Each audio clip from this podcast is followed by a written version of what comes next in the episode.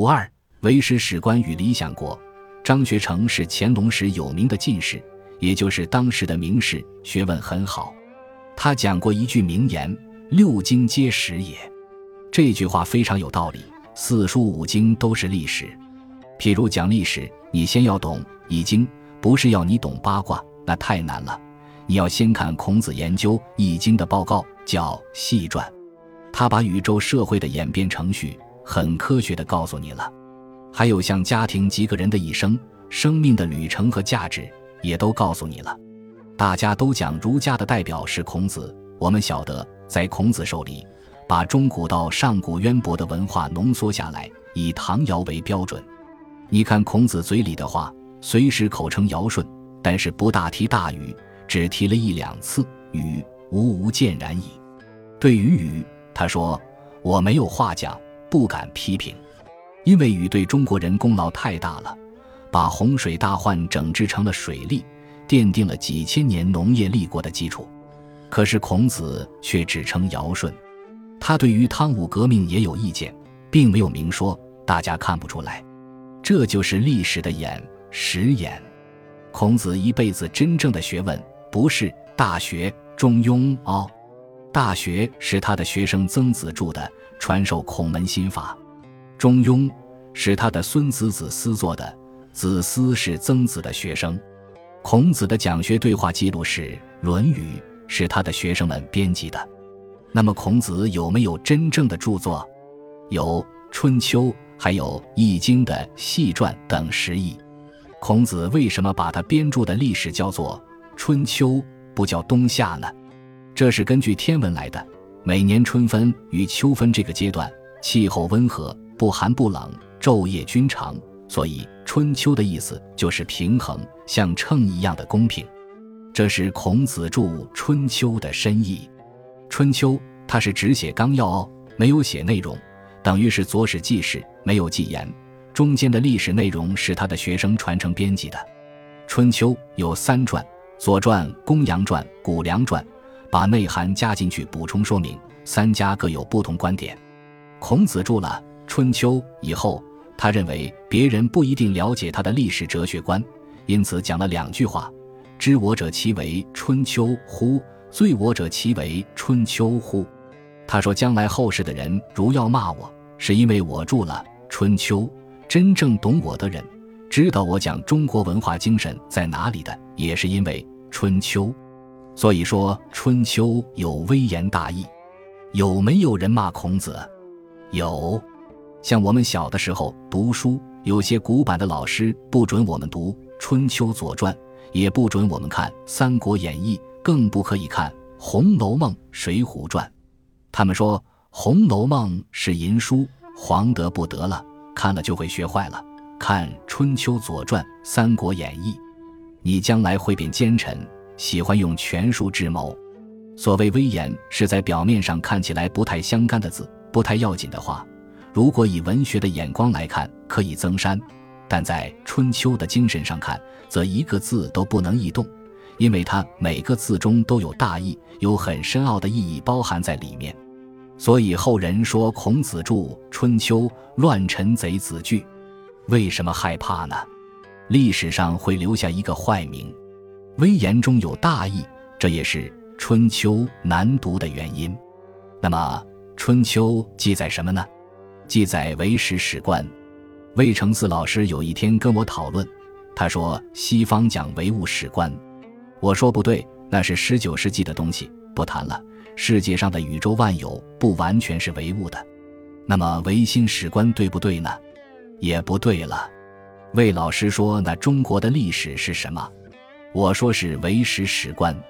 你看我们的史书上不把帝王当主体，他的纪年先讲甲子乙丑。丙寅、丁卯，以时间来推算的，这个时间怎么编呢？一个花甲六十年，《春秋》中记载了周朝后期二百四十多年的历史。当时中央天子虽没有垮台，但诸侯之间互相吞并，道德沦丧，整个社会国家都乱了。其间弑君三十六，臣子是后王的有三十六起，亡国五十二。周朝初期分封的八百诸侯相互兼并。到春秋时期所剩无几，到战国后期更只剩下七个较为强大的国家。当时社会呈现这么一个乱象，文化道德丧失到这种程度，《春秋》记录的便是这样的情况。孔子著的《春秋》，比较说来是中国第一部创作的历史纲要。其他记录各诸侯国历史的有《战国策》《国语》等，只是笔法不同。但是后世的人有些搞不清楚了。我也常常问专门研究国学历史的年轻同学们：《春秋》讲什么？后世一般学者讲，《春秋》是尊王攘夷的思想，认为尊王就是尊重王权，专门拥护帝王专政；攘夷就是排斥外来野蛮民族的文化。我说孔子一定不承认这种观念，但是日本人采用《春秋》，所谓尊王攘夷的精神，创造了日本明治维新的历史局面。明治维新最特殊的代表不是日本天皇，而是首相伊藤博文。当然，维新也不是伊藤博文一个人的成功，但是伊藤博文赢得了历史的盛名。他推崇尊王攘夷的精神，日本因此兴盛起来，把当时美国、英国的力量赶出日本。我们研究春秋的精神有三世的说法，尤其到了清末以后，我们中国革命思想起来，对于《春秋公羊传》之学相当流行，如康有为。梁启超这一派学者大捧《公羊传》的思想，其中便提《春秋》的三世。所谓《春秋三世》，就是对于世界政治文化的三个分类：一为衰世，也就是乱世，人类历史是衰世多。研究中国史，在二三十年以内没有变乱与战争的时间，几乎找不到，只有大战与小战的差别而已。小战争随时随地都有。所以，人类历史以政治学来讲，未来的世界究竟如何？这是一个非常大的问题。学政治哲学的人应该研究这类问题，如西方柏拉图的政治思想，所谓理想国。我们知道，西方许多政治思想都是根据柏拉图的理想国而来的。在中国有没有类似的理想？当然有。首先，《礼记》中《礼运大同篇》的大同思想就是我们平日所看到的大同思想，只是《礼运篇》中的一段。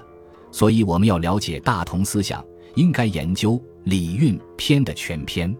其次是道家的思想华胥国，所谓皇帝的华胥梦，也是一个理想国。与柏拉图的思想比较，可以说我们中国文化有过之而无不及。但从另一方面看，整个人类是不是会真正达到那个理想的时代，这是政治学上的大问题，很难有绝对圆满的答案。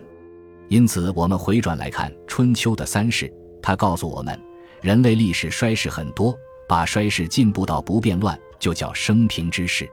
最高的是进步到太平，就是我们中国人讲的太平盛世。根据对中国文化的历史观察来说。真正的太平盛世，等于是个理想国，几乎很难实现。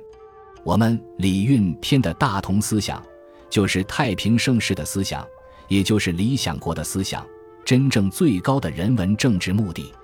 历史上一般所谓的太平盛世，在春秋三世的观念中，只是一种升平之势。在中国来说，如汉、唐两代最了不起的时候，也只能勉强称为升平之势。历史上所标榜的太平盛世，只能说是标榜，既是标榜，那就让他去标榜好了。如以春秋大义而论，只能够的上升平，不能说是太平。再等而下之，就是衰世了。选自廿一世纪初的前言后语《论语别裁》。